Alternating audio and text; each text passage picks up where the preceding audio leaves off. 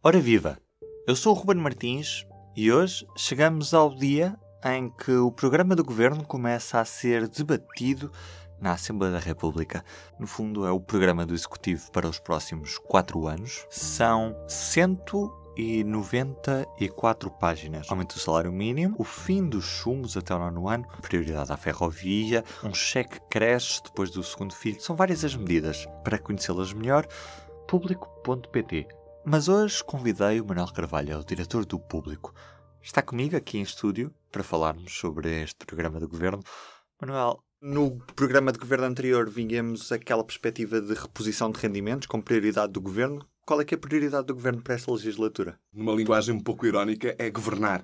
É governar o país. É olhar para alguns dos problemas que são absolutamente cruciais e uh, problemas de fundo e tentar encontrar-lhes algumas respostas. Ao nível, por exemplo, da coesão, seja ela de coesão territorial, seja ao nível da desigualdade de eh, rendimentos, seja atacando um problema eh, que tem a ver com a qualidade das infraestruturas públicas, para isso há um plano de investimentos eh, razoavelmente ambicioso, olhar para as questões que têm a ver com a qualidade, a eficiência da administração pública e fazê-lo de uma forma integrada e perspectivada no sentido de, de introduzir algumas, algumas eventuais reformas, nomeadamente por exemplo, ao nível da uh, descentralização, uh, perceber que uh, Portugal tem que ser um país mais ambicioso ao nível do processo da descarbonização, por isso o Ministério do Ambiente e, vai, ter, vai ter poderes reforçados, tem mais uma Secretaria de Estado e vai ter, portanto, uma, um âmbito de um espectro de ação bastante mais alargado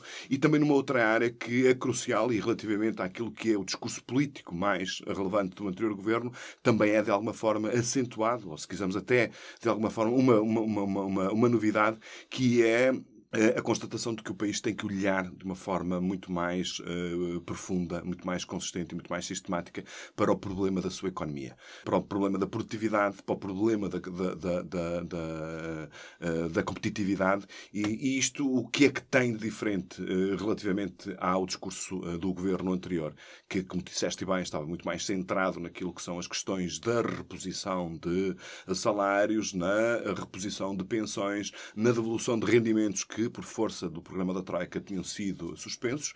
Depois desse processo estar, para ter feito o curso que fez durante a legislatura uhum. anterior, agora o governo dá conta que é preciso criar riqueza para se poder uh, distribuir. Portanto, uh, assim, de uma forma muito genérica, comparando aquilo que é uh, o foco deste governo comparativamente ao anterior, e o foco vê-se não apenas naquilo que está transcrito no programa de governo, mas também de alguma forma na própria orgânica do, do, do, do governo, eh, este foco é muito mais uh, uh, pensado para prevenir e acautelar uh, aquilo que é as necessidades do país do futuro do que pura e simplesmente de reparar problemas do passado. Mas também não vamos estar à espera de um aumento brutal no investimento público, porque o governo continua com uma meta ambiciosa naquilo que é a redução da, da dívida pública e da despesa pública e também não vai querer aumentar o déficit público.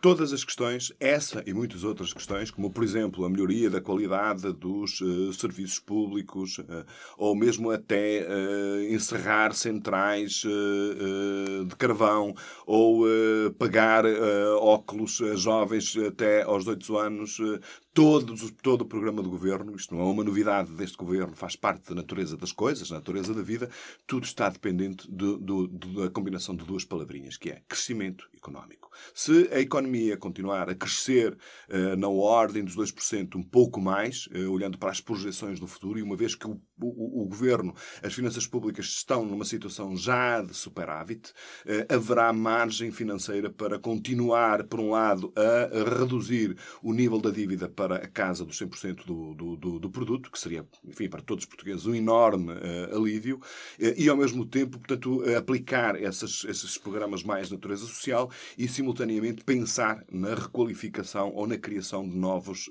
novas infraestruturas públicas projetadas para o futuro. Se o crescimento económico, por alguma razão que tenha a ver com fatores endógenos ou fatores externos, ficar abaixo daquilo que é projetado, evidentemente que toda esta uh, projeção, toda esta ambição ficará irremediavelmente uh, comprometida. Em que medida é que este programa de governo é diferente daquele que era o programa eleitoral do Partido Socialista? Não há muitas diferenças. Há aqui uh, algumas questões que se nota que, por exemplo, o Partido Socialista tem a preocupação de dar a mão ou de abrir portas, se quisermos, a entendimentos com alguns dos seus parceiros parlamentares da anterior legislatura. Dou-te um exemplo, o caso do englobamento de rendimentos em sede do IRS, que era uma proposta que já vem do, do tempo do, que vem do que é, que é originariamente do Partido, do Partido Socialista, perdão, do Partido Comunista, isto é, é, é, um abrir do espectro a algumas das propostas que são dos seus anteriores parceiros, mas também há aqui algumas outras medidas que facilmente podem ser apoiadas, pelo menos do ponto de vista programático, pelos partidos mais, mais à direita. No essencial, portanto, há, enfim, há outras questões mais divisivas, por exemplo, que o Partido Socialista tinha inscrito no seu programa de governo e que desiste delas, nomeadamente, por exemplo, a, revisão da lei eleitoral que previa no programa de governo, eh, por exemplo, a criação de círculos uninominais, como isso é uma questão que desagrada muito profundamente quer ao Partido Comunista, quer ao Bloco de Esquerda. O, o, o Partido Socialista deixou cair isto no seu programa do, do governo, mas, eh, enfim, eh, eu parece-me que este governo, estando mais, havendo um maior equilíbrio entre aquilo que é o foco na economia, na criação da riqueza e relativizando, não estou a dizer que seja desvalorizando, mas relativizando o discurso mais social focado na, nos trabalhadores do setor público, parece-me que também por aí é uma coisa que é muito mais Partido Socialista do que, passa a expressão, hum, geringonça. Portanto, há, há, há aqui essa, essa, essa, clara preocupação. Mas este também é um programa de governo que não tem assim tanta oposição quanto isso, porque o PSD do Rio Rio não está assim tão distante daquilo que são estas propostas que é apresentadas agora pelo, pelo António Costa. Não, uh, mas isso não é novo. Se nós virmos bem, aquilo que, é, que foi a essência, a essência de governação do Partido Socialista na anterior legislatura, a maior parte das medidas uh, estavam mais próximas programaticamente do ideário do PSD do que do ideário do Partido Comunista e do Bloco de Esquerda. Uh, eles são muito mais. programaticamente, o Partido Socialista sempre foi e é mais próximo do PSD eh, do que do Partido Comunista. Isso nunca ninguém teve, eh, teve dúvidas.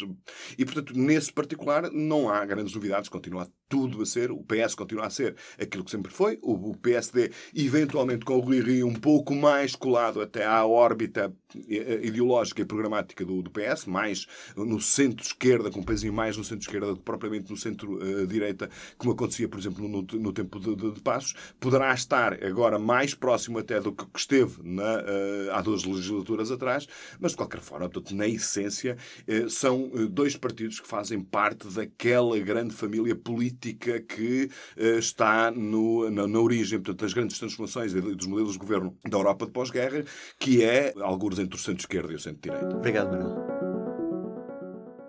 E do P24 é tudo por hoje. Tenham um bom dia. O público fica no ouvido.